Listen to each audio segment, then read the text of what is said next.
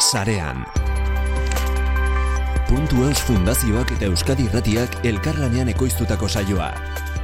Babeslea Euskaltel. Euskadi Irratian sarean. Leire Palacios. Ongietorriak zarean era.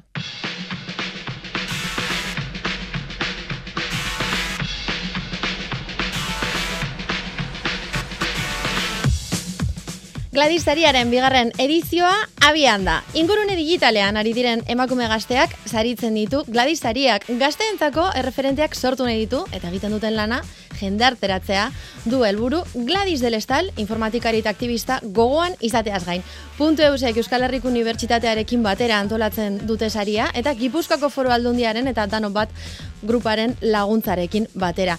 Kultur ingurune digitalera salto egingo dugu ostean, gladisaria ezagutu ostean, amaia ozerinekin hitz egiteko. Berak azalduko dizkigu kulturgileek nola baliatu aldituzten zare sozialen joerak. Gehiago jakin baldin baduzue gurekin geratu. Teknikan, Aitor Castillo, zarean entzuten ari zara, Lire Palacios naiz, asteragoaz. Sarean.eus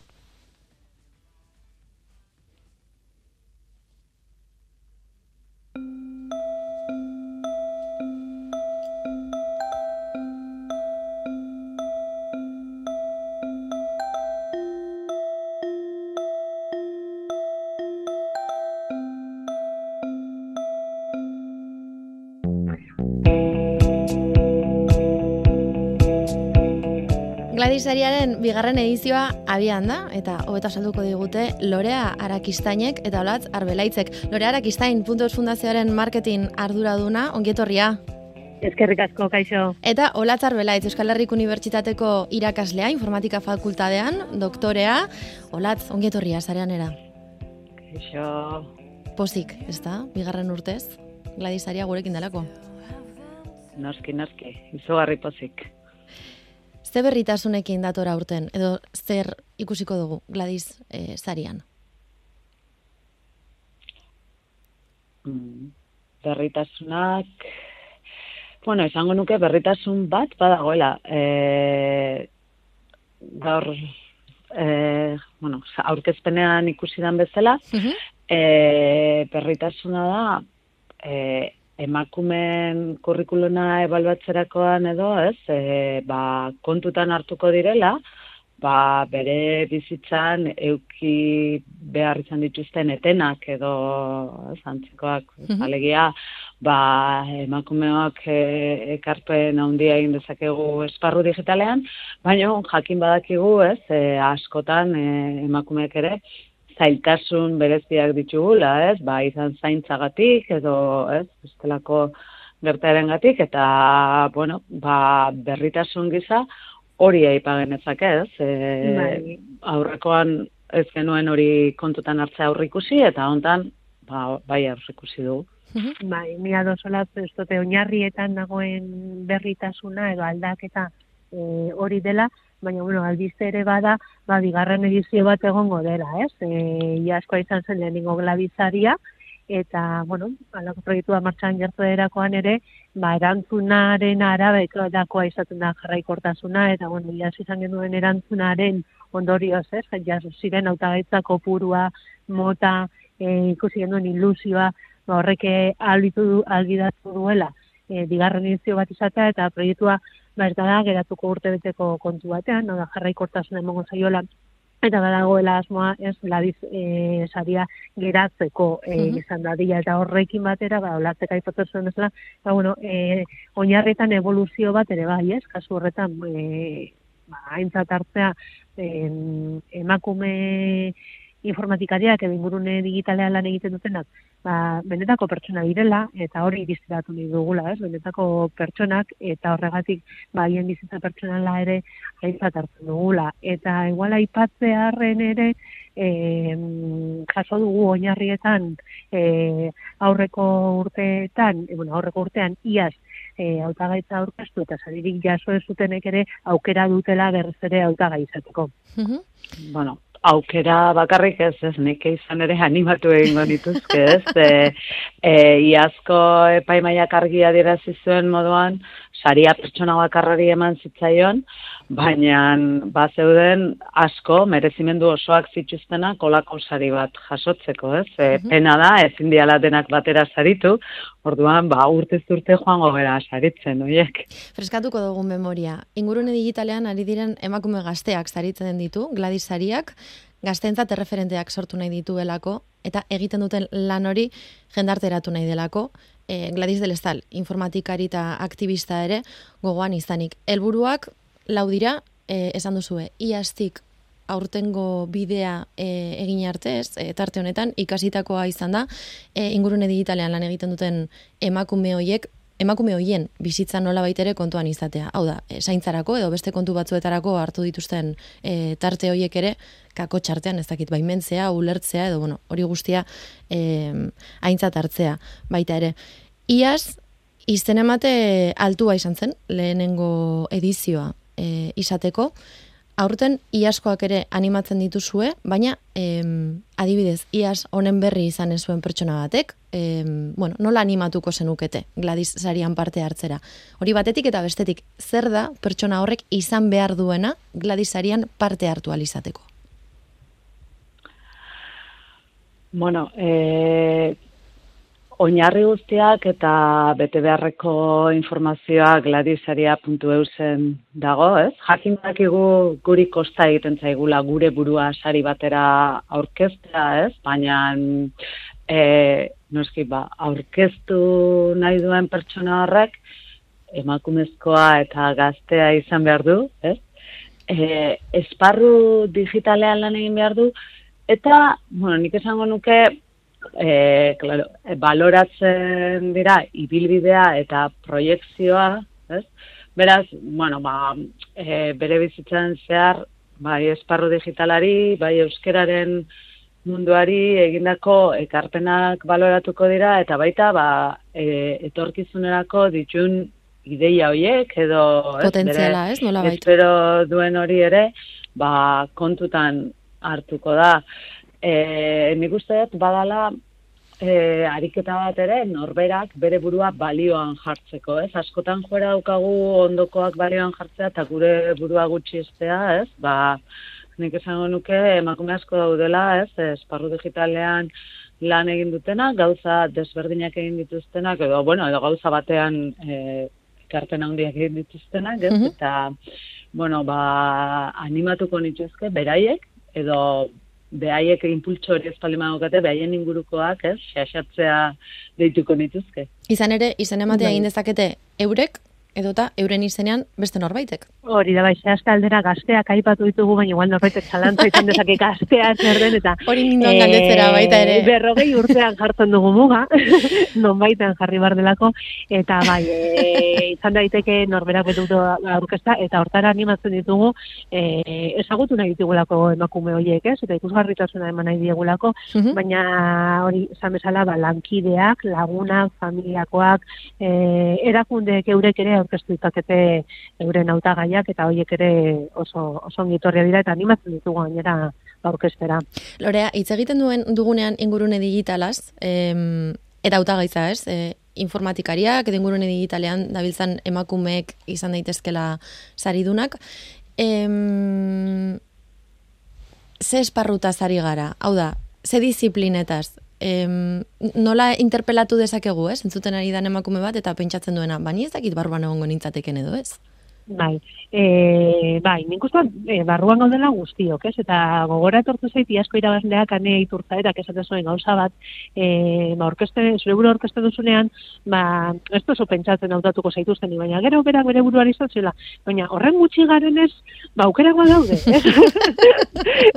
Orduan, e, ez da mugatzen, eta gaur egun gainera noak igu ibilbideak, e, ba, bueno, bi urguneak izan ditzakela, izan behar dituela, disiplina arteko tasuna, e, positiboa dela, orduan, e, arlo horretan lan egiten duen edonor e, animatuko nuke aurkesteraz. E, ba, bueno, bakigu e, ingune digitalean informatikariak ez ezik matematikariak ere oso garrantzitsua direla, edo beste esparru batutatik etorritako e, profesionalak, ez? Eta igual, ba, bueno, azian nahi dugu, ez? Ba, e, rekonozitu nahi dugula, saitu nahi dugula, baina e, benetan nik uste dut gizarta daukan arazo handi bati e, erantzun nahi diogula, ez? E, Eta gero, pues, olatzeko hobeto azalduko du, ez? Informatika fakultatea etxe gertatzen den, baina bizi dugu transformazio digitaleko garai bat, bizi dugu era berean, e, gizartan hainbat balio aldatzeko alegin handi egiten ari garen garai bat, ez berdintasunaren alde, gene emakumeen eta gizonen arteko berdintasunaren alde e, borrokan ari garena, baina bi transformazio horiek e, ez doaz eskutik, ez? E, transformazio digitala,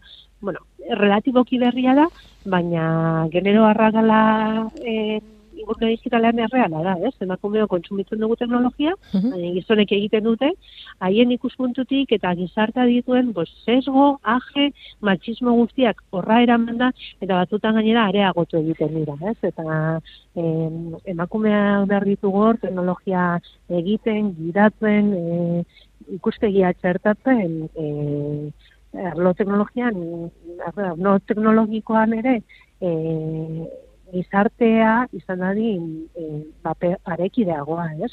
Bai, Orduan e, hori hori izan nahiko nuke eta egiten talabitz egiten dugu eta beste auzka- asko gauza asko ere egin beharko dira, ez? E, e, profesionalak izateko aurretik ikasleak ere behar dira fakultateetan eta horre ba, informatika fakultatetik ere ari dira lan handia egiten. olatz, utzi dizu pilota dantzan, loreak. Informatika fakultatean zer? Bueno, informatika fakultatean urtea darmazkigu arazoa hau nazitzen, ez? Eta loreak ondo esan du bezala, e, arazoa ez da gurea bakarrik. E, azkenean, bale, guk emakume gutxi jasotzen ditugu, izan ere urte piloa pasa ditugu, euneko amabusta ezin gainditu, eta ba, ia zeuneko meretzira iritsi ginen, ea lortzen egun pixkanaka zenbaki horiek gora egitea, baina hori gizarte osoaren arazo da, ze gero, ez, hemen gertatzen dana, e, kaleratuko diren informatikarien isla da, ez, eta azken finean, ba, oso emakume gutxi egongo dira teknologia horiek sortzen, ez, beste berdintasun hori lortzeko. Orduan, alde batetik, emakumeek galtzen dute aukera bat, ze gaur egun, ez, e, loreak aipatzen duen mundu digital honetan, e, aukera asko daude esparru digitalean lanerako eta ez, garapen pertsonalerako, orduan emakume asko aukera hori galtzen dute, baina gizarteak aldi berean galtzen du. Orduan, informatika fakultatean, badaramagu urteak, ba, ekintzak egiten edo, ez, edo pixka bat, bideak jartzen arazo horri aurre egiteko, ez, eta justu testu inguru hortan txertatzen da Gladys eh, sariaren ideia, ez, azken Mhm. finean, ba, gauza bada eskoletara esk joatea, edo e, orientatzaiekin hitz egitea, edo lakoak ez, baina azken finean, e, erreferente, arruntak gu bezalakoak diren, ez, erreferenteak sortzea, uste dugu, importantea dela horretarako, ze norberak asko ze errazago proiektatzen du bere irudia toki batean, bertan ikusten dituenak bere parekoak direla iruditzen bazaio, ez? Orduan, ba, nik uste dut eh, Gladys del Star sariak edo Gladys sariak hor, e, benetan zeregin handia daukala. Balio dezake hori erreferenteak sortzeko eta no- nola baite identifikazioa, ez? Lortzeko me, baita ere. Emakume Bai, bai, hori da. ez? ingurune digitalean. E, olatz, aipatu duzu egoera oraintxe bertan eta zertan ari zareten lanean, baina em, egia da apurka apurka dijoala, ez? Dela, hau da, ez da egun batetik bestera ikusten, ez da promozio batetik ikusten aldaketa. Ez, e, bueno, eta azken finean mundu mailako arazoa da hau- ez? Orduan, ba, gizu inertziak eh, aldatzea asko kostatzen dala, ez? E, inertziak bat hartu denean, gero pff, kontrako bidera eramatea e, izugarrizko alegina eskatzen du, Orduan, ba, esparru askotatik egin behar da lan, eta nik uste dut oso garrantzitsua dela ere, oso gaztetatik edo aldatu behar dela iruditeria. Ez dakit, bueno, ez dakit, e, aurrek, e, guk egindako olako lanketa batean eta inkesta bat pasarenien, Bai. eta e, amaika edo amar urteko neskatoek irudik e, zuten emakumea informatikari. Ze eskatzen ganean inkesta batean, ez, marrazteko e, informatikari bat, ez, eta e, bale, mutilek mutila marrazten zituzten, neskatoek ba, gehientxoerek neskatoak marrazten zituzten oraindik, Mhm. eta batomatek mutilak, ez? Baina e, oraindik ez, e, oso gaztetxa direnean irudikatzen dute bere parekoa, baina gero ja nik ez egizte pasatzen da no, nun dagoen austura, ez? Bai, Eta nik uste, ba, e, adin gazte horietan egin behar dugula alegina ez, eta adin gazte hori eman berdizkiegula olako erreferenteak austura hori gertatu ez dadin ez, eta jarraitu dezaten iruditeria hori mantetzen. Mhm. Lorea, zuk ere ingurune digitalean lan egiten duzu. E, Bai. Olatzek eman digu unibertsitateko ikuspegia em, domeinu munduan, ingurune digitalean, nolakoa da? Bueno, ba, merkatua zalantza gabe, e, e, naiz eta lehen olatzek ere aipatu den, ez, aukera asko zita dagoen, hau da, informatikari gabezia handia dago, e, lanpostuak e, estaltzeko zailtasunak, eta nahiko e, beste sektore batzuetan baino lan baldintza hobeak izan, oraindik emakumerik ez da iristen, ez, fakultatetik pasatzen ez badira iristen ez ditelako, ez. Eta realitatea gu geuk puntu EU zen bertan, e, domeinuak erregistratzen dituztenak, ba, gehienak e, gizonezkoa dira, ez, e, erdia baino asko zeiago da. Uneko irurogeita hamar bueltan e, informatika gizonak dira, eta dominioak ez dituzte bakarrik informatikariek erregistratzen, erregistratzen dituzte komunikazio arlokoek, marketingekoek, profesionalek, hau da, enpresa, bat esan dominioak enpresa e, munduan e, erregistratzen dira, Mhm. baina pausu hori ematen dutena gizona dira. Eta dugu oso hasieran detektatu genuen eta horregatik ere e, ekimen, ekimen hauek eta bueno, pues, e, emakumearen presentzia eragatzeko egiten ditugunak. Ba, gurean bertan e, ikusten genduelako nola iristen ziren erabiltzaileak e, gizonezkoak ziren, ez? Ero da, ba, beste eduki batzuk sortzen dugunean edo kontsumitzaile bezala e, inguratu zaizkigula emakume asko, baina ja e, domenio erregistratzera gizonak. Eta gainerakoan, ba, bueno, guri tokatzen zaigu, eh, sektorean egotea, erregistradorekin, e, hosting munduko jendearekin, eta, eta ni, niri, ni neu e, marketingetik eta komunikaziotik etorri arren, ba, sektoreko digitaleko azoka eta olakoetan egoten ez foro horietan, Mhm. eta askotan ba, ba bakarra zara maiaren bueltan, ez? Edo, edo berriki Alemanian egon gara, e, bueno, cloud munduaren alako asoka handian batean, eta ez dakit lau mila parte hartzaile, eta emakumezkoak, pues ez dakit zenbat izango ginen, Ja. egun, ez dakit ezin dituen aurkitzen pasilloetan, ez? Mhm. Eta hori hori nabari da, nabari da, eta eta horrek ondorioak ditu, ez? Gauzak egiteko moduan, eta gero ba, badakigu, ez? E, ba, teknologia espero uste dugu, lertzen dugu e, objetiboa dela, eta gero eta barneatuago dago gure bizitzan, baina objetiboan gutxi, ez? Eta mm, irakurriztan ditugu, ez? Nola e, adimen artifiziala txertatzen den hainbat lekutan, eta ba, sektore profesionalean, ez? Lan eta prozesu horietan nola, ba, bueno, horrez aurre, e, dauden aurre iritzi horriek, ba, makinek ere erreplikatzen dituzten, eta genero marka agertzen denean, e, euskeraz ez dagoen arren, baina, bueno, ba, beste hizkuntza batuetan bai, ba, kurrikulun horiek baztertzen dira, edo lehen aipatzen genuen, e, etenaldi horiek, ez? E, norbaiten kurrikulunean zaintzara emaniko etenaldi baldin badago, ba, bueno, ba, algoritmo horiek e, baztertzen dituzten, ez? Eta horri ere aurrekin nahi diogu gladizekin, ez? Horren aurreko e, borroka bat ere bada, ez? E, gara, oindala urte batzuk e, Amazonen ustot e, arazoetako bat, izatzen ez, edo bentsat, bueno, poligatu zen nola e, kontratazio prozesuetan, algoritmo hauen erruz, e, ez ziren emakumerik kontratatzen ari, ez? Orduan, bueno, horreren gusto kritikoak izatea, eta hau txaltzotza ere tokatzen zaigula, e, sensibilizazio egin behar dugu, erreferenteak sortu behar du, gertuko erreferenteak, ez? E, Mhm. Ba, ez dir joz mm, oso ondo edo maila horretako ez, bilatu ditzakegu pareko emakumeak, e, gutxi egon arren, baina bizi laguna, laguna, e, lagunaren ama horiek dira benetan e, impactua duten e, erreferenteak.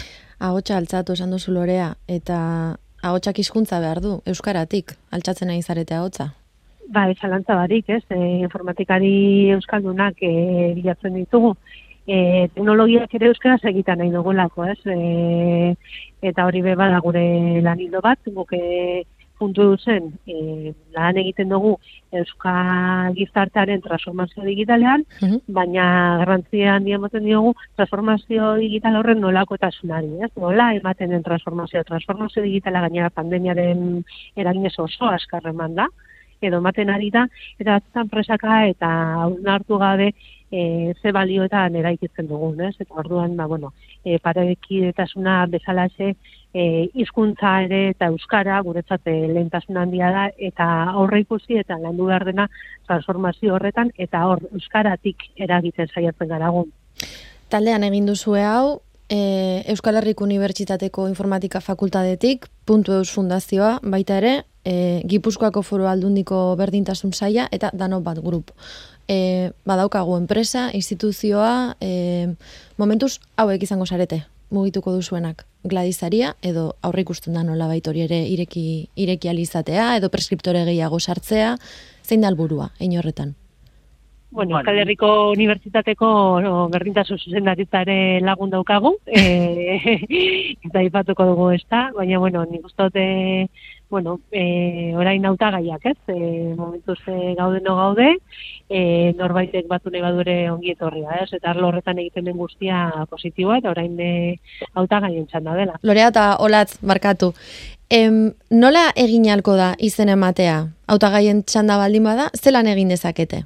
Webunean zuzenean nola izango da? Hori da, errazena webunean sartza da, oinarriak ere bertan daude, nahiko simplea dira, eta, ba, bueno, autagaitza igozeko e, formularioa ere bertan dago. Aipatzekotan EPA aipatuko genuke, ez? Ekainaren hogeira bitartean dago EPA zabalik, eta, bueno, nahiko, nahiko simplea da, bertan, ba, bueno, eskakizuna definitzen dira, baina, bueno, errazena gladizaria.eus webunean sartu, eta bertan e, oinarriak irakurri, eta autagaitza bertatik aurkestea. Saria nork emango du? Hau da, badaukagu epaimaia? E, bueno, e, bai, gutxi bara bera bai, baina horre, hor, hor, Hori Vale, ados. Eta, orden, eh? Ados, ados. Eta e, noiz aurre ikusten da irabazlea jakitea? Udazkenerako edo? Bai, Hor. e, zentzu horretan iazko eskema errepikatuko enuke, ez? Udan zehar, ba, epaimaiak bere lan egingo du, Mhm. Eta gero, ba, udazkenean jakin eraziko dugu saria, eta, ba, iaz ezela, espero dugu bideo bat kaleratzea e, irabazlearek aurkezpen bat eginez, eta hortik aurrera, ba, idaz, e, irabazle hori erreferente bihurtzeko lanak hasten dira, ez? Ba, prentsa, eta Bai. itzaldiak, eta, ba, Zer irabaziko du irabazleak? mm, iru mila euroko saria irabazten Hori ez dugu esan orain arte. Eh, hori Iru mila da. euro ere badirela, mai gainean. Bada, bada. Bada, bada, bai, bai, bai, iru mila euro bada. Eta, bueno, iru mila euro eta lan pixka bat, ez? E, bueno, lan pixka bat esan nahi dut, ba, azken finean, erreferente bihurtze horretan, ez? Ba, itzalditxo batzuk eh, emateko konpromesua, ez? Ba, Mhm. izan ere, iazko irabazleak, hane iturtzeetak, ez? Odein, kaixo mindua puntu eus e, lehiaketaren sari banaketa ekitaldian, itzaldi bat emango du, horrela, ba, gazte guzti horiek ezagutuko dute, ez? E, nordan, hane iturtza eta agirre, eta, bueno, bai, erreferente bihurtze horretan, urratxo bat gehiago egingo du. Ba, segi dezagun lanean, eskerrik asko, Lorea Arakistain eta Olatzar Belaitz, sarean egoteagatik. Ezkerrik asko horren arte. Eskerrik asko zuri, agur. Agur.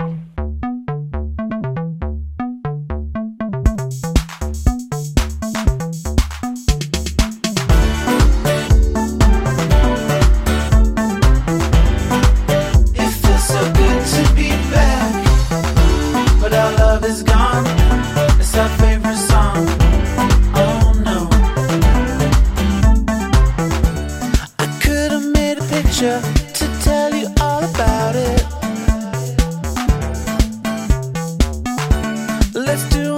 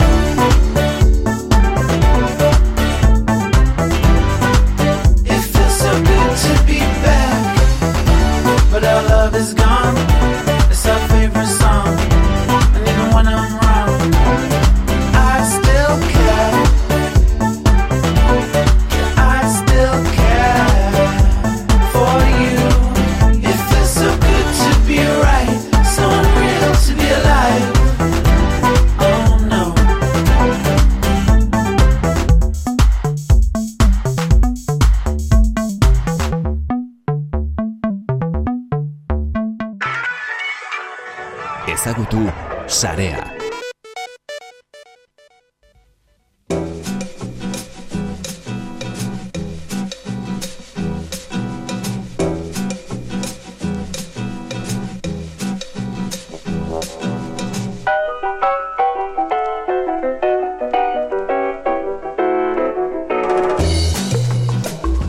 Zarean puntu eusera, bidaia egingo dugu, marketinga eta kulturaren ardatzean dantza egiteko. Norekin? Amaia Zerinekin. Kaixo Amaia, ongietorria zareanera.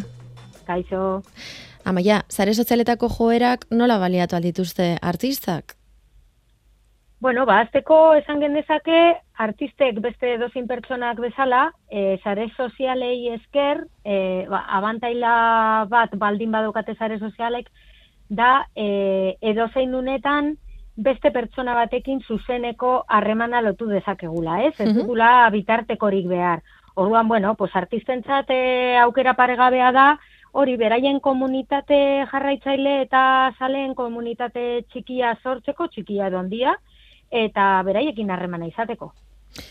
Eta harreman hori lortu ahal izateko, hau da, gako batzuk em, eman alditugu, zelan, ze, klaro, askotan, hau zuri askotan gertatuko zaizu lanean ere ez, e, artistek esatu dutela, e, ja, bueno, baina nire lana sormena da, ez da sare sozialetan ibiltzea, ez dut ontas bat ere kontrolatzen, nola egin daiteke erresago? Bai, hori izaten da batez ere hemen Euskal Herrian gertatzen dan e, arazoetako bat, ez? Bai, ze, ematen du musikaria izateagatik, edo, edo dozein disiplinako sortzaia izateagatik, ja, sare sozialak edo komunikazioaz Bai. eh, jakin behar duzula, nola bait? Hori da, hori da. Edo, e, beste sortzaile batzuek egiten dutena ikusita, esaten dutela bai, baina ni ez naz gai e, hori bera egiteko, edo ez dut nahi hori bera egin, ez? Mhm. E, badaude sortzaile batzuk, esposizio ikaragarria daukatela zare sozialetan, eta beste sortzaile batzuk ez daukatela e, hori egiteko gogoa ez naia ez interesik, eta orduan, bueno, pues, arduratzen zaie, ez? Nola, nola erakutsi beraien sormena, ez, baina baina deskubritu gabe eta etengabe egon behar ez izatearen behar hori, ez? Amaia, Sare eta zalantza bat, sortzen zaidan hau zuen zuten, em, sortzaile batek irudi positiboa izateko, em, zer da onuragarriagoa? Asko egotea, ez egotea? Kasuan kasu aztertu behar da hori. Mhm. Eh, hain kaltegarria izan daiteke asko egotea, ez egotea bezala, bezain kaltegarria. Kaltegarria edo onuragarria bietatik. Bai, E, aztertu behar da nor den, zer egiten duen, zer, so- zer egin nahi duen, sare sozialetan, eta gero bai ikusi nola egiten duen, ez? E, azkenean e, e, egunean zehar amaika biderrez e, edukiak e, argitaratzen egoteak ez du izan nahi eraginkorragoa izango denik. E, neurri batean bai, baina beste neurri batean ez. Eduki horrekin ez badu bere jarraitzailearekin lotzen, ez badu interesa pizten, eta egiten dituen edukiak ba, ba azkenean e, inozoak baldin badira, nola esateko, pues, bai. e, e, ez du helburua betetzen. Orduan, bueno, Beraz, eduki orok, oin, ointxak onduko dugu, baina eduki orok izan beharko luke helburu bat edo nahi, nahi bat, nahi jakin bat. Bai, bai, nahi bati edo gogo bati edo zergati bati, nik esaten diet, bilatu zuen barruan zuen zergatia, zergatik egiten duzue hau, arrazoi bat egon behar du. Ez beste batek, ba, demagun, e, jatetxe batean dagolako eta beti partekatzen duelako zer bazkaltzen duen, ba, ba, guztiek ez dute hori egin behar. Arrazoi bat egon behar da horren atzetik, ez? Mhm. e, e, orduan, bueno, pues hor dago, hor dago apurtzu bat koskak, gero bai egia da, bueno, pues e, tresna hauek e, eskaintzen dituzten baliabideak aprobetsatzeko, ba, badaudela teknikak eta badaudela ekintza aplikagarriak. Bueno, ba, horietatik e, edan behar da, e, ikusi behar da nola aplikatu kasu bakoitzera, eta erabili. Ba, guazen sakontzera, amaia, bost Bai. joera sare sozialetan.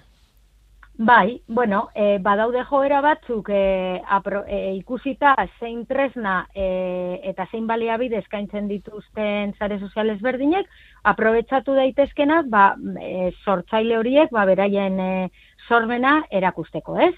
E, lehenengo adibidez, esan genezake izan daitekela eduki iraganka, iragankorra, ez? Hain, hain modan dagoen, hain joera dena, ez? E, ikusten dugu belaunaldi berriek adibidez, Instagramen nabigatzen dutela storietan, Bai. nabigatzen dutela, ez dutela e, e, oso gutxik post, posteko edukiek ez dituzte irakurtzen, ez? Gehiago nahi dute hori, freskotasunez eta eta epe mugatu batean e, e, ikusgarri dagoen e, eduki horren e, horrekin nabigatzea edo hori ikustea, ez? Mhm. Bueno, ba, ho- hori izan daiteke e, sortzaile batzuentzako modu bat, batez ere e, sortzaileren grinean eta eta izaeran sormena dagoenez, ba hor badaukate zer argitaratu, ez? E, e, kontatu aldute beraien sortze prozesuak, kontatu aldituzte beraien e, sormenen e, e, emaitzak, e, bueno, ba, badaukate ora amaika eduki aprobetsatu dezakenetenak eta modu honetan, inkluso modu divertigarri batean, Bai. ba, e, eduki iragankor formatu hauetan e, partekatuz, ez? Bideo laburrak, historiak, rilak eta horrelakoak. Aipatzen duzu baita ere, zergatik jarraituko dute historioek irabazten, eta hemen FOMOa hitz egiten duzu. Bai, bai, FOMOa da... E, FOMOa. FOMOa, bai. Zelan da, fear Ematen out du- of missing things, edo lako zeu Hori da, misi, bai, bai, hori da. Orduan, e, zer e, esan nahi du FOMO kontzertu, kontzeptu horrek?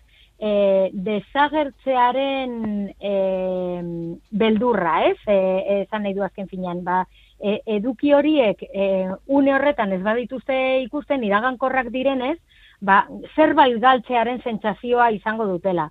Honek badauka alde positibo bat, ba nolabait atsegin duzun proiektu bat jarraitzeko, pues e, e, zera, zirrara pizten dizula, ez? Bai, ibili bertzarela momentu oro horrez, Bai, pasatzen bai, eta, eta ikusteko emaitza hori, eta bar, eta bar, baina beste alde batetik, e, e, erabiltzailearen ikuspuntutik, bueno, ba, batez ere e, gazte belaunaldiengan ikusten da, ba, ba, bueno, arriskua badela ere, eh? Zer, osasun mentala eta zera zaindu behar dela, orduan ez da, honetaz ez da abusatzeko, baina bai, proiektu konkreturen batean, ba, noizbait, esatea babeitu, ordu honetan e, erakutsiko dugu zein dan emaitza, bueno, ba, horrek e, grina eta jakinmina piztu dezake eta hori aprobetsatu daiteke baita ere.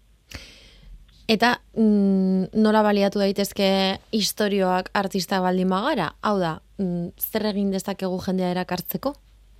Bueno, ba, e, jo, zergaiti horretara, hasieran komentatu dugun zergaiti horretara, pentsatu haber e, zer eskaini nahi duten eta formatu hauek erabili hori eskaintzeko, eta sortu ba modu atsegin, fresko batean, divertigarri batean, eta beti nik azpimarratzen diet, izatea beraiek direna. Ez ibiltzea beste batek egiten duena kopiatzen, beste horrek jarraitzaile asko dituelako, azkenean norberaren e, tre- tresnak erabili behar dira norberaren mesedetarako. Ez izateko tresna horren gatibu eta ez egiteko baita ere postureoak, ez? Az- azkenean e, egitan ibili behar da. Bai, azkenean Eta- denbora luzez eutxi ezin dezakezun itxura Hori batek ere ez dizu mesederik egiten, ez? Hori da, hori da. Eta, Eta- eta, gainera e, ez da ez, ez aprobetxagarria, ez errentagarria azken finean, ez, ez da sortzaile hori ez da komodo egongo eta azkenean e,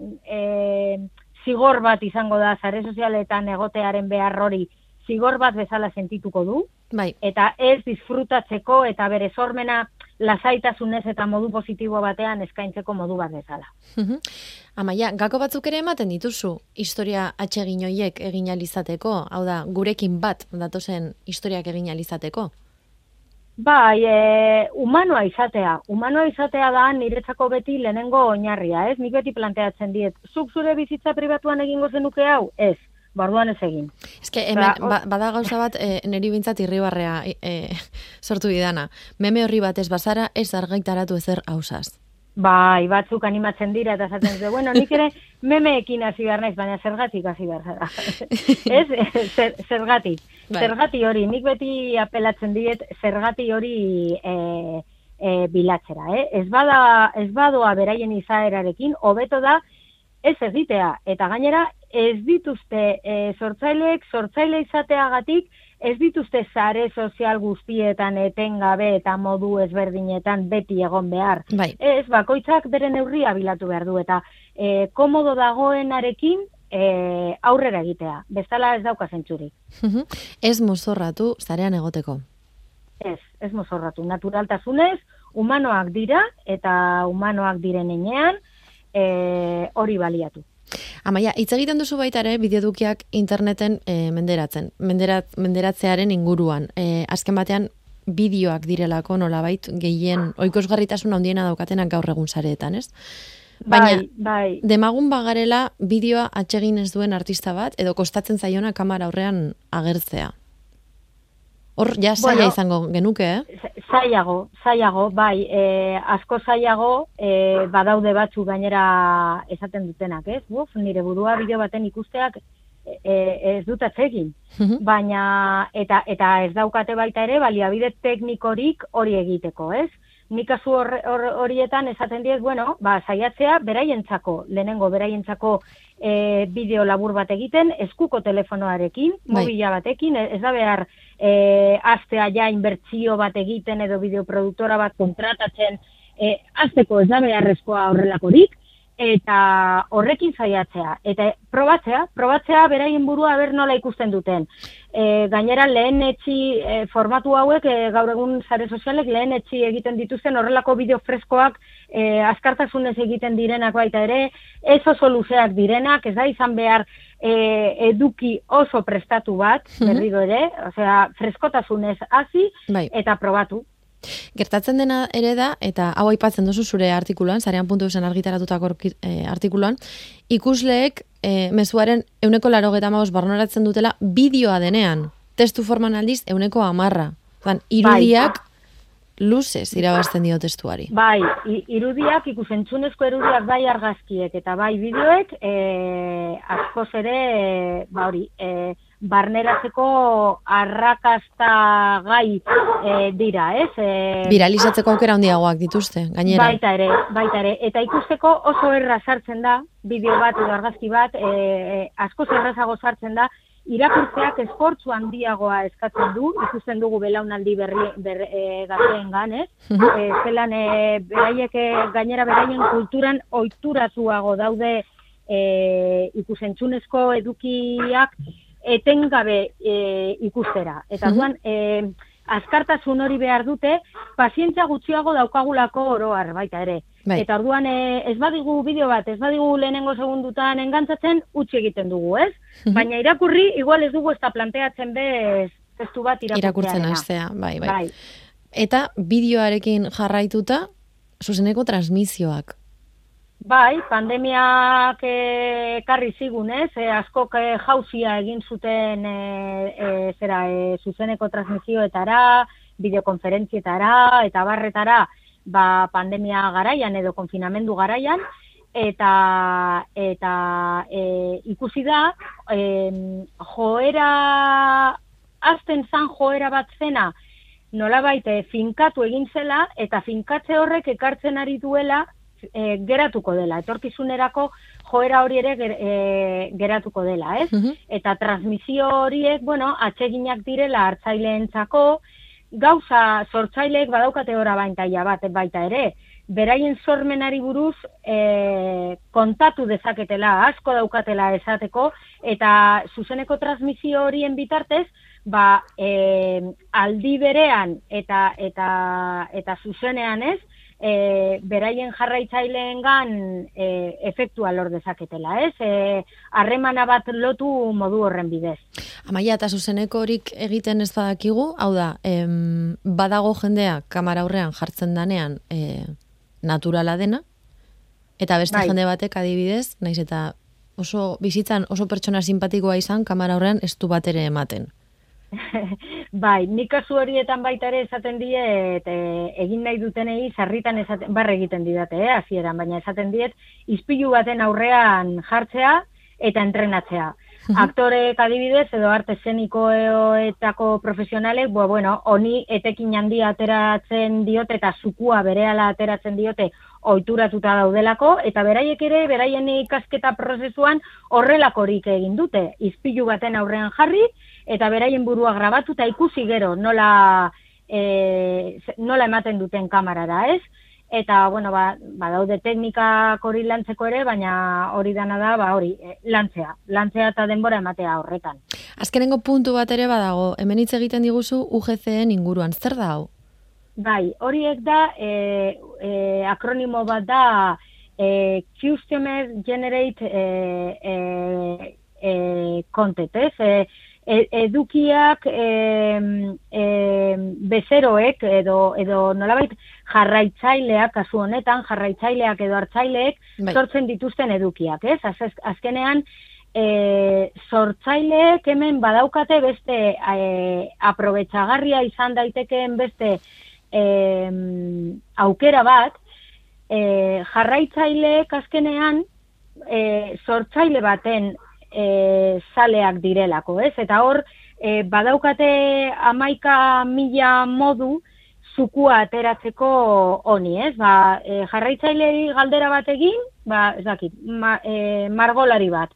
Ba, zein da nire lanetatik gehien gustatzen zaizuna, edo badaukasun nire lanik eta e, jarraitzaileek argazki bat egitea, edo musikariek, e, ba, partekatzea nola jarraitzaileek aldi berean interpretatu egiten duten musikari horren e, kanta bat, ez? Mhm. Edo horrela, horrelako adibideak e, amaika egin daitezke, eta, eta bueno, ba, e, e, ekintza errazak dira proposatzea, sortzaileak proposatzea, traola baten bite, bitartez adibidez identifikatzea eduki hori, eta beraiei eskatzea. Beraiek izan daitezela, ekarpena egiten dutenak, ez? Eta Bai. gainera oso polita izaten da, komunitate bat ba, e, dagoenean sortuta oso polita izaten da, ekarpen horiek e, ikustea eta zenolako impresioak sortzen diren, ez? Idazle Mhm. batek adibidez poesia bat proposatu edo idazki bat proposatu eta eta zer iruditzen zaien e, jarraitzaileei. Eta- Eta, beraiek aldi berean edukiekin e, komunitate horretan integratuta sentitzen dira Bai. eta ikusten dute basortzaileek ere harreta jartzen diela beraiei baita Eta ere. horrekin lotuta, amaitzen dozu, zare sozialetako komunitateen goraka da. Hau ja da, mm, De Madero de Bai. Cordier. Bai, bai, azkenean, e, e, zera, e, sortzaileen helburua, iza, el, lehenengo helburua da, sare sozialetan egotearen presentzia hori, justifikatzen da, pues, alde batetik, harremana izateko bere jarraitzaileekin, jarraitzaile kopurua handitzeko, ez, baina hor, zein da koska, harremana lotzea. Orduan, harremana lotzearen horretan zer sortzen da? Komunitate bat sortzen da. Mhm. Azkenean sortzaileak ematen du eta jasotzen du baita ere beste bere jarraitzaileen gandik eta jarraitzaileek beraien artean ere harremana bat e, e, lortzen dute, ez? Orduan, bueno, pues hori dana aprobetsatzea oso prozesu polita da, sare sozialen e, egotearen e, e, zera, azken helburua hau izan beharko litzateke, komunitatetxo bat sortzea e, zare, e, sortzaile horren e, profilaren inguruan edo marka horren inguruan edo proiektu horren inguruan eta eta e, oso atsegina eta baliagarria da bi aldeentzako, ez? Bai, e, biak bilakatzen dira aldi berean hartzaile eta igorle. Orduan oso oso e, interakzio polita sortzen da. Amaia, ikaragarri, ea lortzen dugun sortzaileak Bai, animatzea, bai. mundu honetan sartzera, eh? Bueno, behintzat laguntzea. Bueno. Behintzat laguntzea eta tresnak izan ditzaten ba beraien sormena erakusteko. Goro humanitate digitalak, abereltzen diren, edo heltzen garen, Hori da. elkarrekin. Hori da, hori da. Eskerrik asko Amaia Ozerin, Mila esker zuei. gero arte. Agur.